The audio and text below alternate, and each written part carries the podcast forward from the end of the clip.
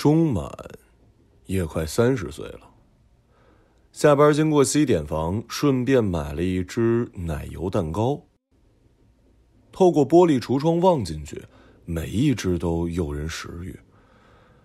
他想起四五岁的时候，有一段时间，爸爸天天牵着他的手走进食品店，蛋糕放在一个粉红色的纸盒子里，高高的搁在柜台上，标价二十元。他远远看着要买，爸爸说等几天。等妈妈病好了，我们买一只回家庆祝。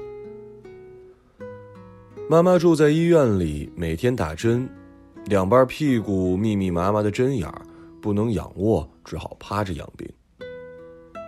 爸爸呢，骑着一辆自行车从学校急急的赶回来，车兜里扔着他那只破书包、发黄的水杯和几本化学教科书，一路骑一路咣里咣当。他一个人趴在二楼的窗口念儿歌，看见爸爸的头顶摇摇过来，整个人站起来，对着窗外大声喊：“我的好妈妈，下班回到家，劳动了一天，多么辛苦呀！”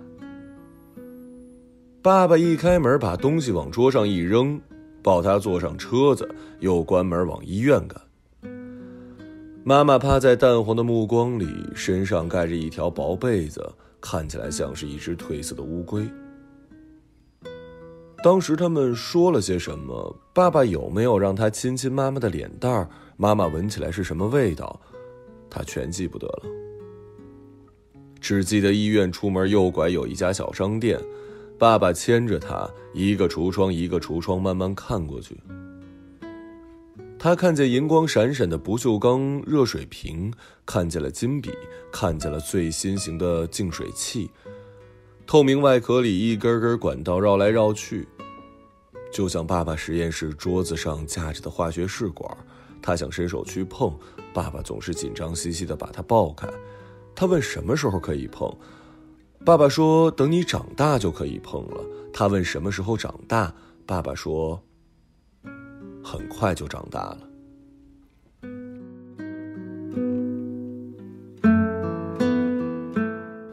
一圈膜拜下来，最后他的视线总是落在那只粉红色的蛋糕盒子上。他疑心是不是昨天那只，是不是前天那只？盒子放在原来的位置一动不动，也没见谁来买。一个月下来，他们看见的大概都是同一只。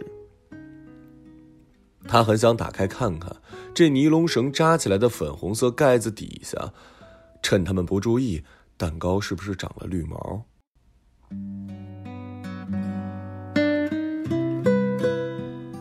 爸爸捏着他的手心儿，说：“等妈妈病好了，我们买一只回家庆祝。”妈妈什么时候病会好？很快就会好的。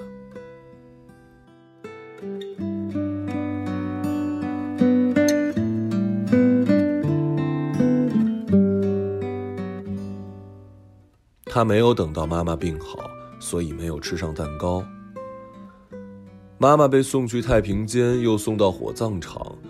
他最后一次见到妈妈，或者说妈妈的遗体，就是在火葬场的告别厅。但他对这些没有记忆，甚至对于妈妈，他的印象都很稀薄。她好像是一个身材矮矮的年轻女人，穿一件铺满小花的肉色连衣裙。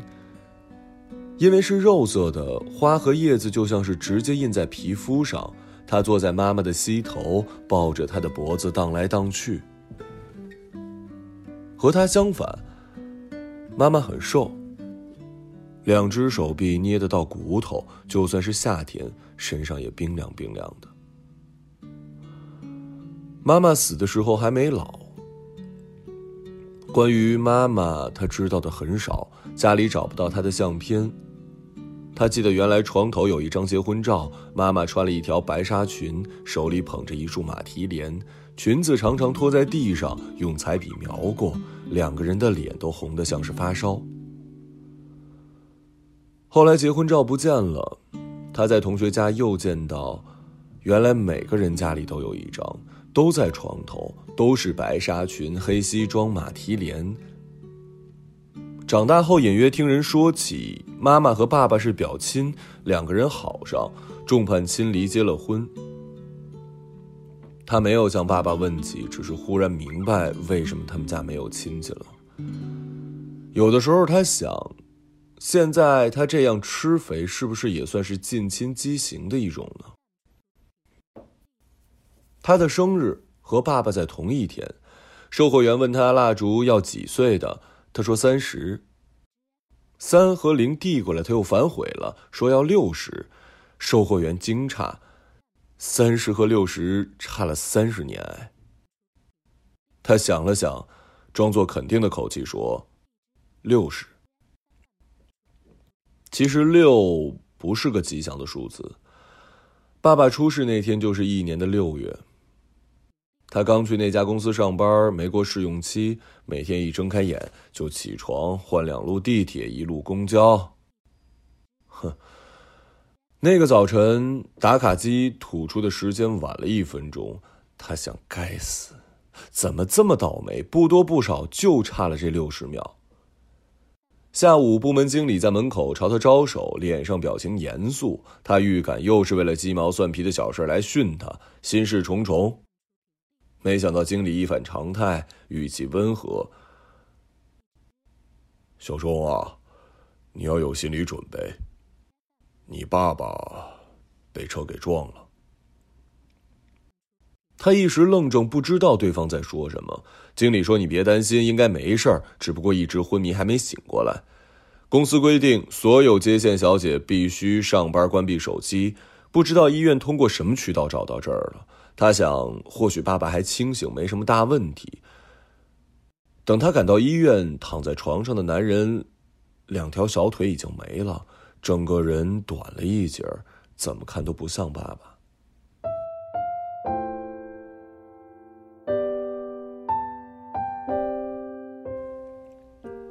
他坐在床边，全身发麻，手指木木的，敛不住颤抖，想停也停不下来。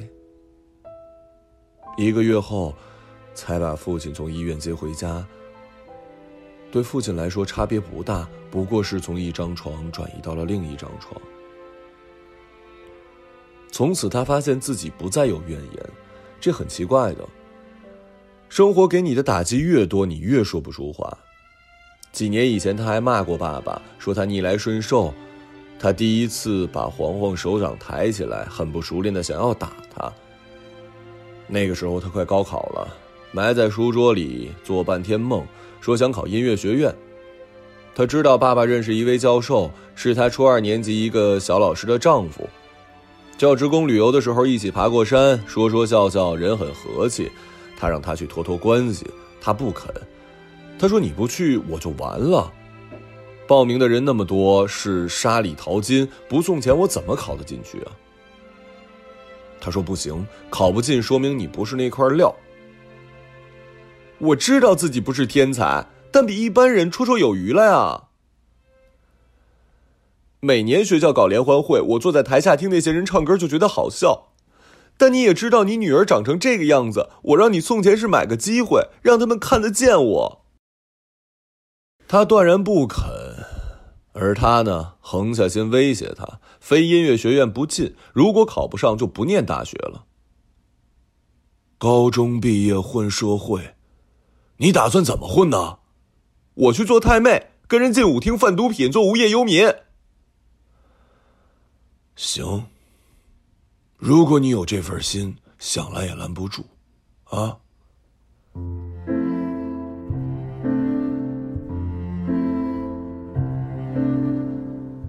他气得不行，那四个字脱口而出。说完以后，他才觉得自己很像爸爸，想丢出最恶毒的字眼骂他，结果还是那么软绵绵的。音乐学院没考上，照他平时的成绩，大专应该能进，被他这张乌鸦嘴一诅咒，落到了一所职高。念了三年，出来做了接线小姐，每天接几百只电话，给人查路线、查天气、查饭店，凡是能想到的都可以来问。她的号码是零八七，生活百事通，一块钱一分钟。渐渐也清晰了，他知道自己天资不高，长相又难看，有一份稳定的工作，安度时日也算混得过去吧。得到或者失去什么，都是他的命。但是因果报应到底是怎么回事呢？他爸爸这样一个大好人，凭什么偏偏他被车撞？那天学校下课，他跟往常一样骑着那辆嘎叽嘎叽的旧自行车，经过每天都要来回两遍的十字路口。路口人多，车流量大，每次他都警告女儿一定要遵守交通规则，等到绿灯才过马路。他歇在路边，半靠着坐垫儿，身旁乱闯红灯的行人一个个过去，只有他傻傻的等着。一分钟后，红灯终于暗下来，绿灯亮起。他满眼只有那团绿色，踩起脚踏板就往前骑。没骑出两米，一辆卡车冲了过来，把他带倒。车主逃脱，几天之后又被警察抓住。他的自行车抛出好远，车轮在地上空转。赔了十几万，肇事者蹲大牢。谁也没想到，谁也不想的。车主老母亲七十多了。佝偻着背，有女儿陪着，从老家坐火车过来，带了两大袋补品，说不出话，眼泪直流。爸爸每天就这样躺着，一有空他就坐到床边给爸爸翻身。上班前喂他一顿早饭，下班后喂一顿晚饭，临睡前擦身代替洗澡。他身上没有知觉，唯独眼睛能动。说到什么，他听懂了就眨眨眼。有时候情绪激动，他眼睛里也会冒火。他看过一次，刚出事儿那会儿，工作了二十多年的学校派老师前来探望，是个副教导，黄头发，圆圆脸，大夏天一张脸上全是汗。他站在厨房泡茶叶，水还没烧熟，里头就轰轰响。他以为父亲跌下床，没想到是那个女教导拎着包往门外跑。爸爸还在床上躺着，他是一个动不了的人。真不知道那个女人在怕什么。回过头，连自己也吓了一跳，从没见过这种情形。那两只眼球瞪得不能再大，血管爆裂，像两颗炸弹要蹦出来。他打电话到学校，校长总是不在，好不容易在了，凶巴巴对他讲：“急什么呀？会给你处理的。”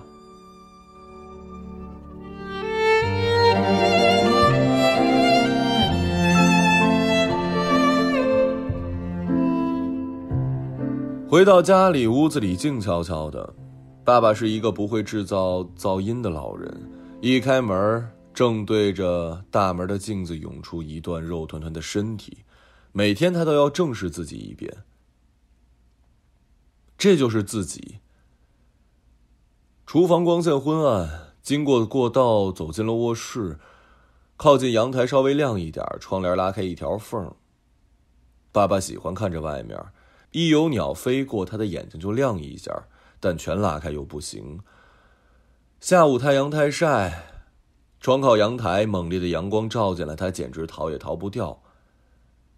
女儿把蛋糕放在桌上，跟爸爸打招呼，絮絮叨叨的给他讲今天发生的事儿。鹌鹑蛋五块一斤，你不是爱吃鹌鹑蛋吗？我买了，明天给你做晚饭。家里的油用光了，等下呢，我去一趟超市买糖买油，再买点绿豆回来做绿豆粥。你说要不要骑自行车呀？我看还剩多少米？要买米的话必须骑车。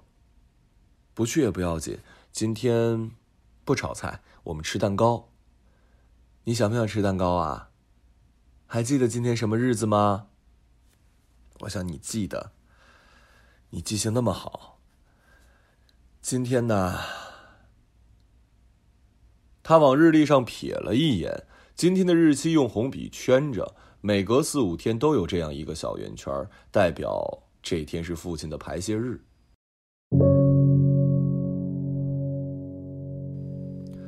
瘫痪后，父亲很难自主排泄，小姐靠尿袋，大号就靠按摩，再用手给他抠出来。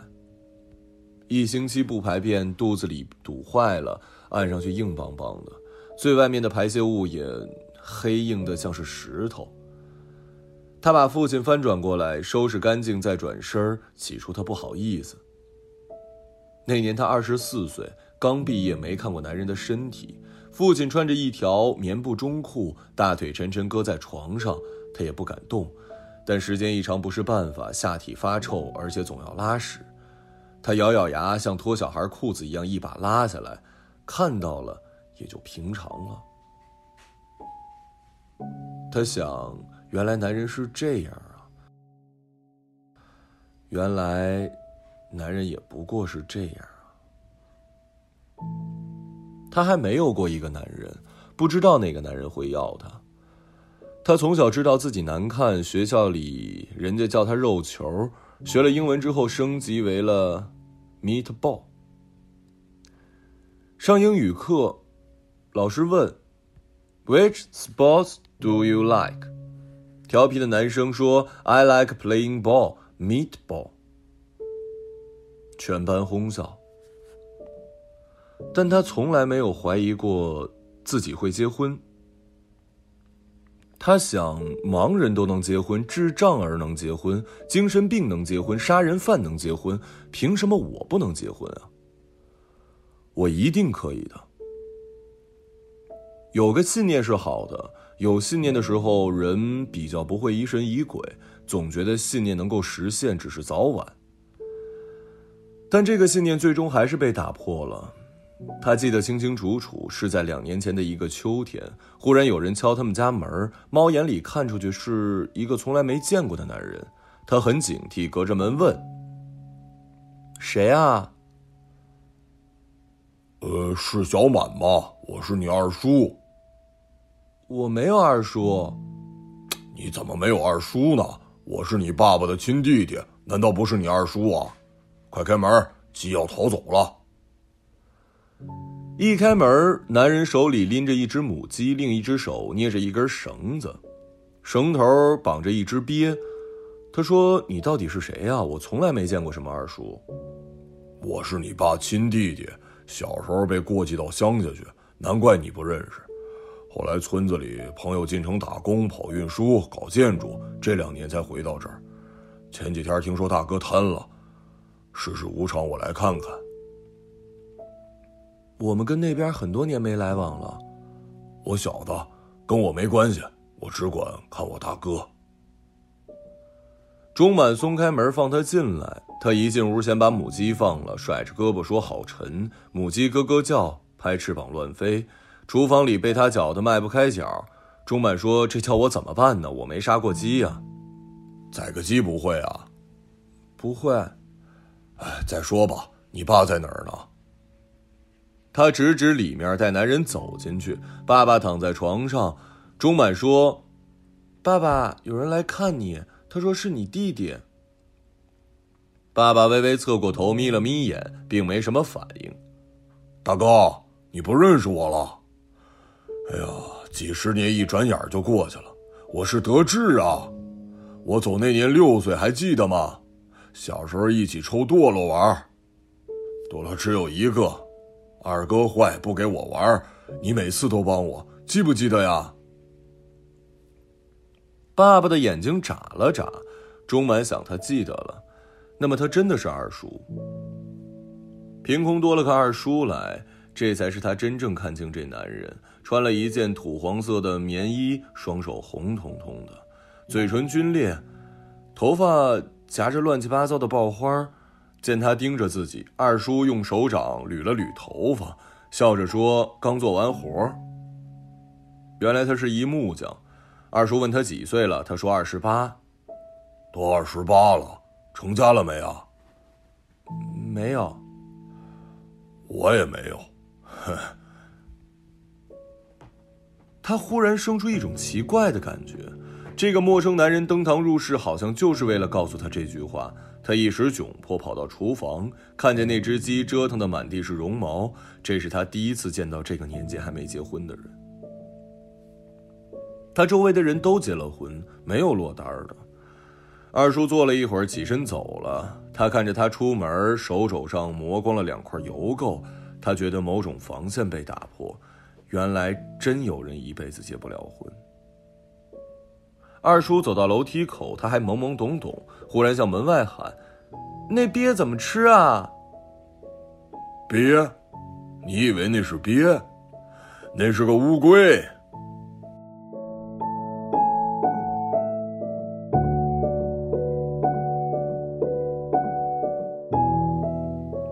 他不敢杀龟，颤巍巍的把鸡引进塑料袋，一起提到了菜市场，付两块钱叫人杀了。乌龟呢，放进水里放生了。这龟不小，怕吃了折寿。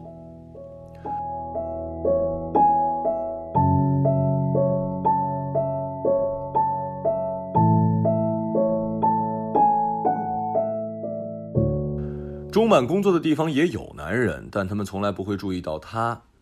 他们注意的是田径、小欢那些美女。他走进走出，不会有一双眼睛望向他，即使抬起头，也很快低下。他一度很喜欢里面一个白白净净的大男孩，也是学校刚毕业，瘦高瘦高，梳着最时髦的贝克汉姆头。他的座位在靠门边那段时间，他总是多上几次厕所。手洗完也不擦干，进门时甩来甩去，有时向他借纸巾。男孩对他倒没有敌意，有两次也来女生堆里搭讪。有人说他要追小欢，小欢说穷鬼又没前途，谁要他呀？钟满也就作罢了。其他地方很难接触到男人，他也没有社交活动，公司家里两头跑，同学又不联络，还是要靠工作。哼，但有些东西呀，见不到真人，就好像飘飘渺渺。他是指一个男人，总是打电话找他，有时几天一次，有时一天几次。第一次打来电话时，他问一家川菜馆的电话号，他查了报给他。小姐，请问你叫什么名字呀？先生，我是零八七，有事儿您可以拨我们的分机号零八七。心想：难道又要投诉？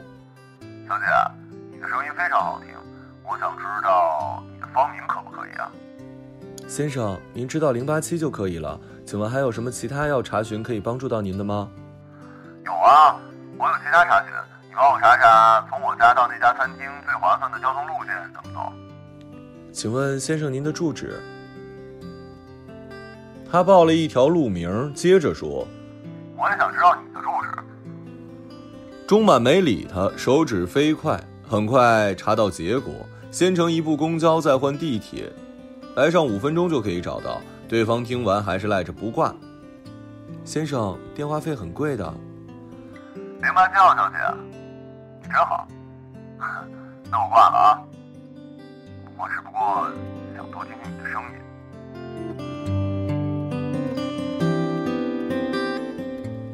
钟晚心里一动。那个男人隔三差五打过来，每次都转到零八七。听到那个低沉的嗓音响起来之前，先舒一口气。钟满总是心意悬空，扑通扑通乱跳。每次都是带着问题装装样子，问完之后开始胡扯。钟满察觉他不正经，但他又时常打来。没有一个男人对他这样殷勤。他悲哀地觉得电话真是丑陋者的福音。如果他见过他，明天电话一定会是安静的。有一次，他问他：“哎，我的情况你都知道的差不多了，却从来没说过自己呢。”先生，对不起，我们这是服务热线，只为顾客的需求服务。我知道你是服务热线，你怎么不为我服务啊？先生需要什么服务啊？一说出口，才觉得有一些猥亵，却又收不住了。如果对方顺着话讲下去，也只好让他占便宜。但他只是说。地方，哪里呀？你男朋友家，能告诉我地址吗？他笑了笑，没回答。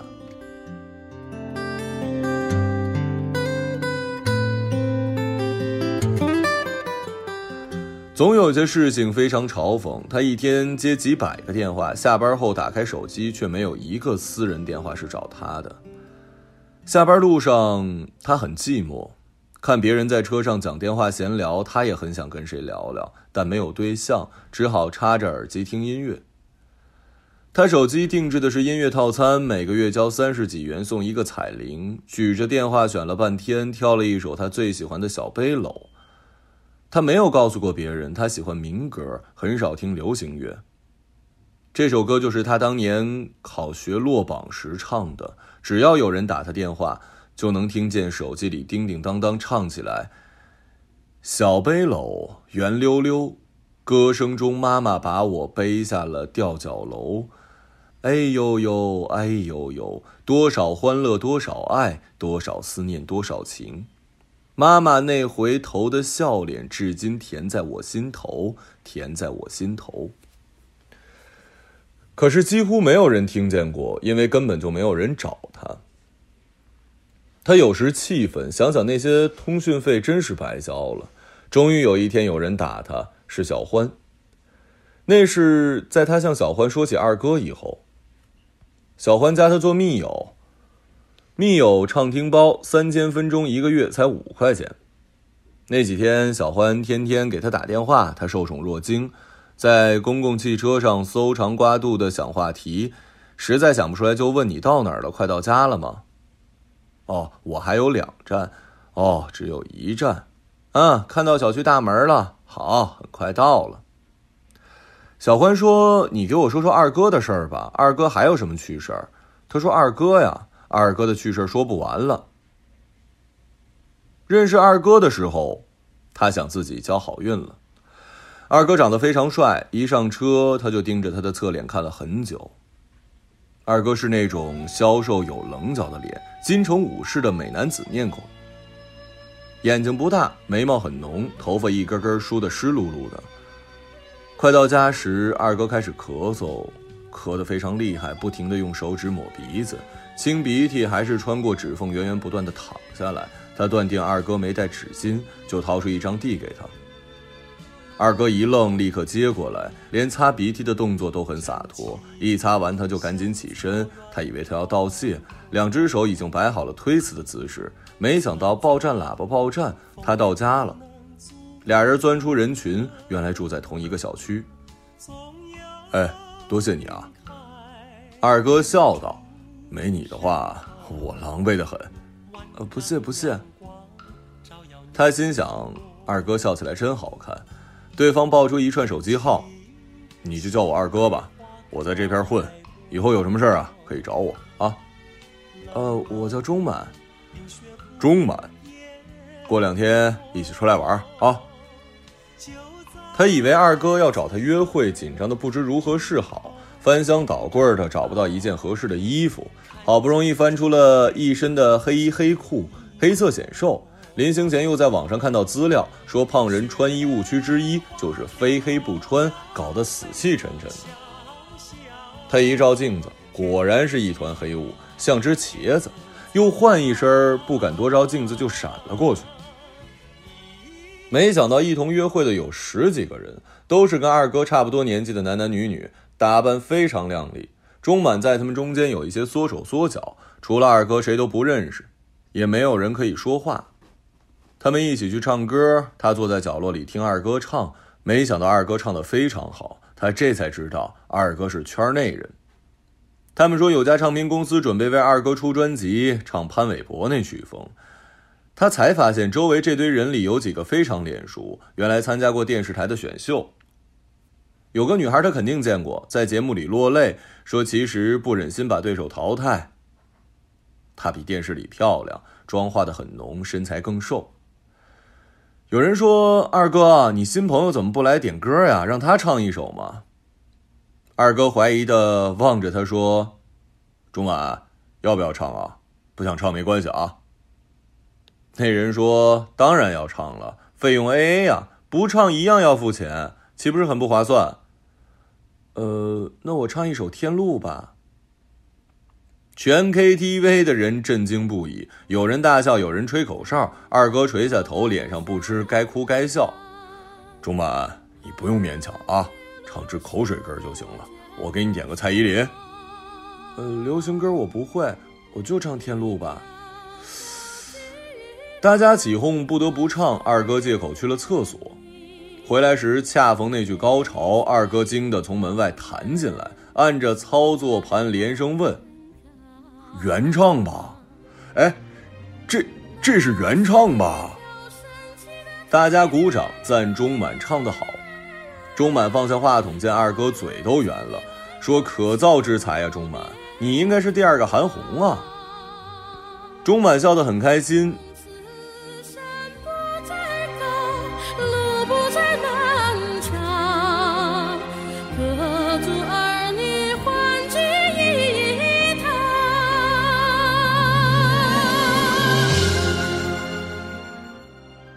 小欢爱听的是二哥的轶事和他口中一日三变的明星绯闻。对小欢来说，这些话从钟满这儿传达，就表示钟满也是本地娱乐圈的一员。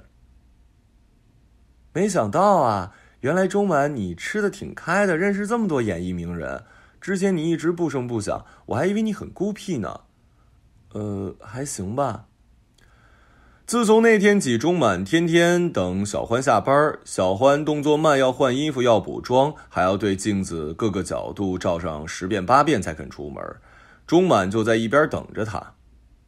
出门看运气，有时她男朋友不来接她，他们就一起走到车站作别；有时一辆摩托车“咻”的一声飞过来，停在门口，小欢就接过头盔，跨上去，向钟满挥挥手，飞走了。有一天，小欢提出要见见二哥，钟满不同意。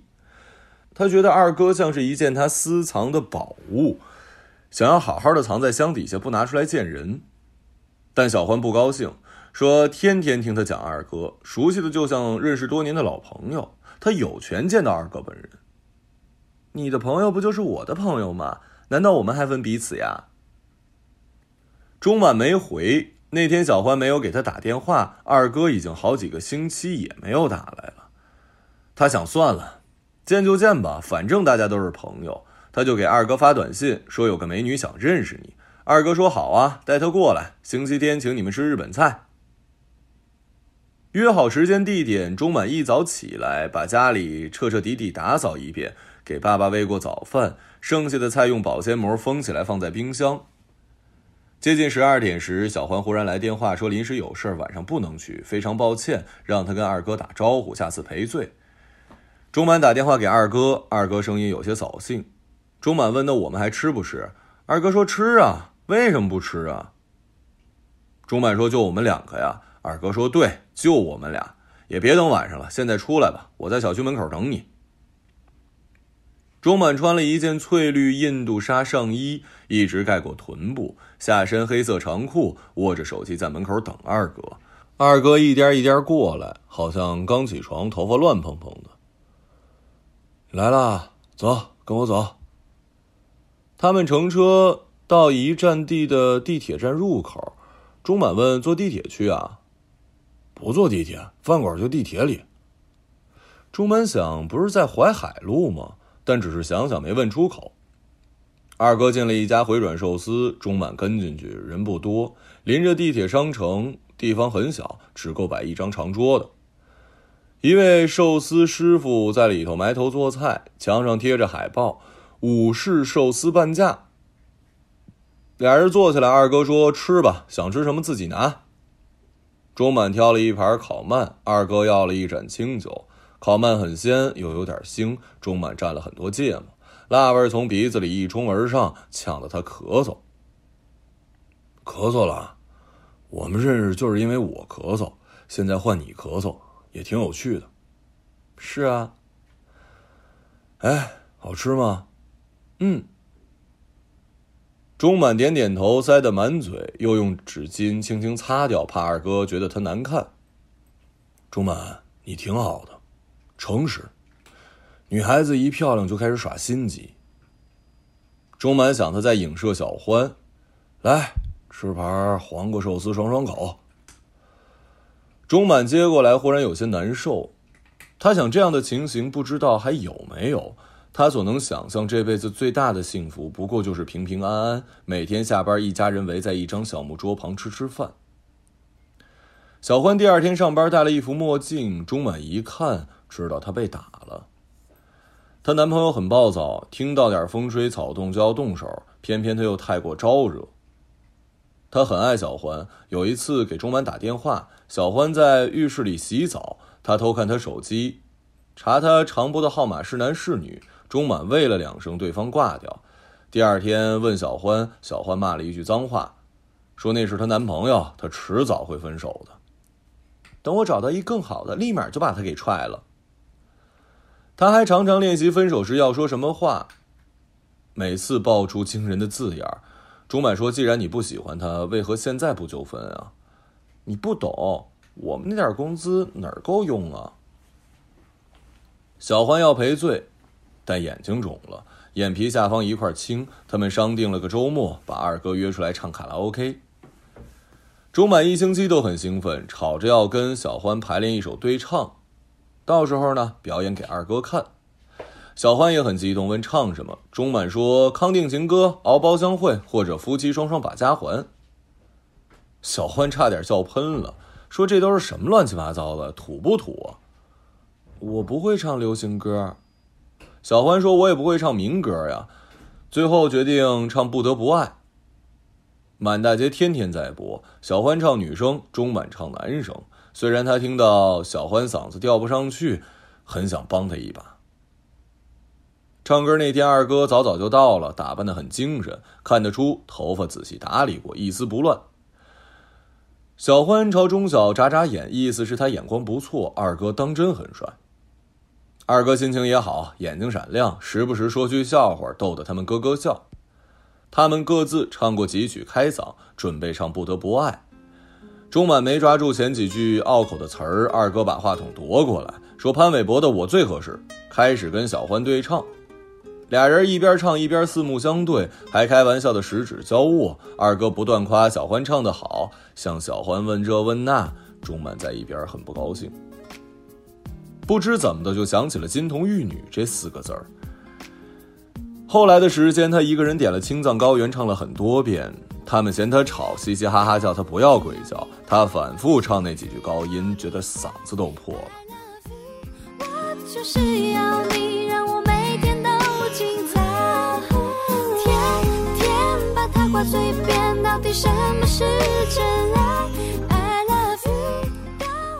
钟满是先失去二哥的，他有一种不祥的预感。他们两个会背着他私下联系，说不定下次小欢出现，就对他说他已经是二哥女朋友了。但他们比他料想的还要快。一个星期里，小欢神出鬼没，一下班就溜，也不再跟他聊天儿。钟满看见他那个骑摩托车的男朋友好几次在门口空等，他想上去告诉他小欢已经走了，但又觉得不该多管闲事儿。走出好远，回头望他，他还叉着腿坐在车上，手里托着一顶头盔，晃来晃去。不到俩星期，小欢又开始坐他的车，跑到更衣间，把橱柜门甩得砰砰响。钟晓没反应，小欢冲到他跟前儿，说什么二哥真会骗人，还说什么唱片公司给他出专辑都是假的。我一到他家看呀，一穷二白，就那么俩房间，还是几个穷鬼合租的。你去等他吧，看他什么时候能出头。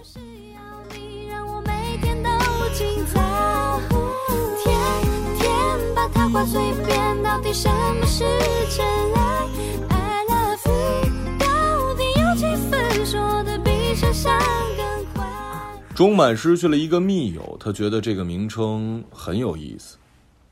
密友畅听包就像是给了你一个身份确认，加了密友包，两个人就是好朋友。现在小欢退了密友包，当然他的资格也就被取消了。钟满没有觉得特别伤心。就像那时他在父亲床边，只是全身木木的，从头顶一直麻到脚心。要说真的，什么五雷轰顶、无法承受的创痛，那不至于。人的承受力远比自己想象中强大，何况本来就只是路上捡来的关系。有一点怅然若失，他指的是那个男人，他已经很久没来电话了，这让他更像是一个捉摸不定的鬼影。有没有这样一个人，或者说从头到尾只是他的幻觉吗？钟满好像听到他说：“小姐，你的声音真的非常好听，为什么不肯告诉我你的私人电话呢？我可以请你出来吃饭、看电影，寻找我们共同的兴趣。我昨天刚看了一部港片，是武侠电影，你喜欢吗？小女孩应该喜欢文艺片，我觉得太闷了，坐在电视机前会睡着的。小姐，你考虑一下，到底要不要告诉我？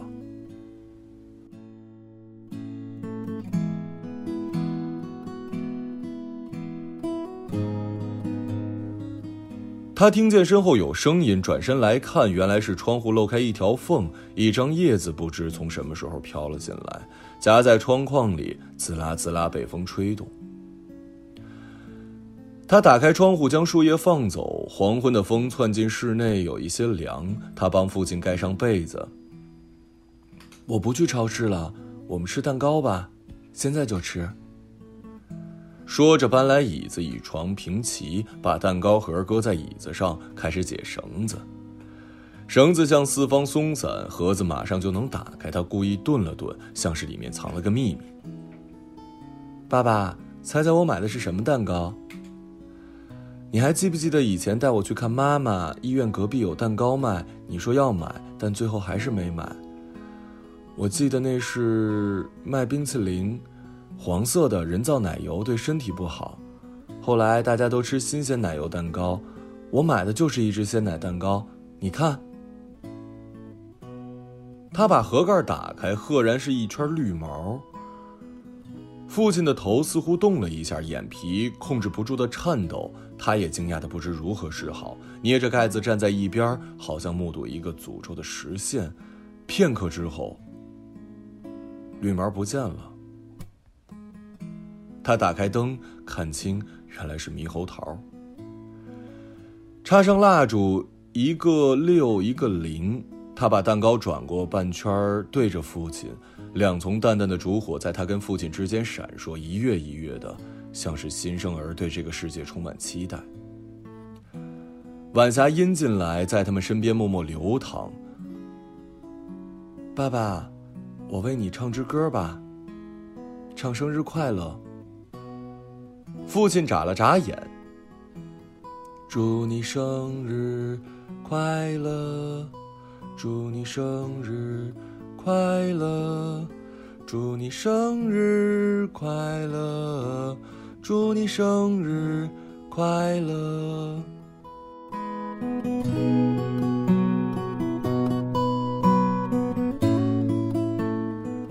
钟满唱完，父亲又眨眨眼。他想，父亲如果能动，他一定会拍手。现在眼睛代替了手，无声的眨眼就是鼓掌。还好父亲听得懂。他忽然又想，是不是父亲失去意识才更好呢？囚禁在一具废弃的身体里，清醒只是让人更加痛苦。爸，你觉不觉得人其实非常滑稽？我就非常滑稽。你也很滑稽。我不知道你究竟怎么想的，为什么叫我中满？你知不知道“满”这个字非常危险，就像英俊美丽，用在名字里总是会出事儿的。我叫中满，所以我长得这么肥，或者因为我长得肥，所以恰好叫中满呢？我顶着这个名字辛苦死了，我顶着这身肥肉也辛苦死了。爸爸。你当初为什么不肯送钱让我去学唱歌？只要进了音乐学院，就没有人会嘲笑我。唱歌的都是这种身材啊！我在电视里看到站在舞台中央引吭高歌的女高音全是水桶腰，但对他们那就是美，是承载优美音色的容器。我有容器，可是没机会。爸爸，这些都怪你。父亲一动不动，火烛一跃。让人以为是他点头应允。就在第二天早晨开工不久，那个男人又打来电话。钟满很难说清心里感觉。诚实来说，那一瞬间是欣喜的，像是一件失踪的玩具终于又找到了。虽然原来不太喜欢，但失踪和丢弃总是不一样的。林曼俏小姐，你最近过得怎么样啊？先生，怎么是你？你怎么又打来了？钟满没回答。别生气，我出去了，旅游去了。是吗？去了那么久，都几个月了。是啊，你想不想跟我一起去啊？只要你告诉我电话地址，我下次一定带你去。哎，你喜不喜欢吃海鲜啊？想不想潜水啊？我们去新西兰，去澳大利亚。那么你这次去的哪儿呢？欧洲，欧洲大了，欧洲哪儿啊？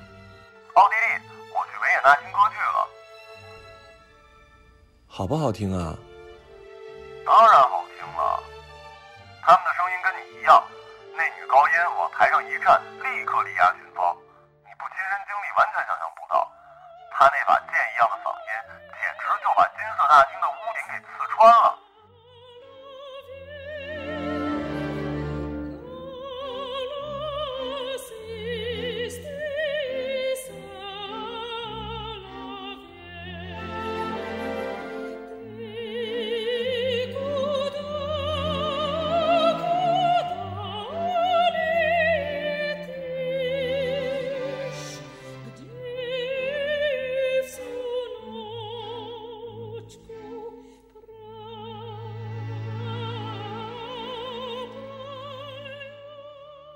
一个朗读者，马晓成。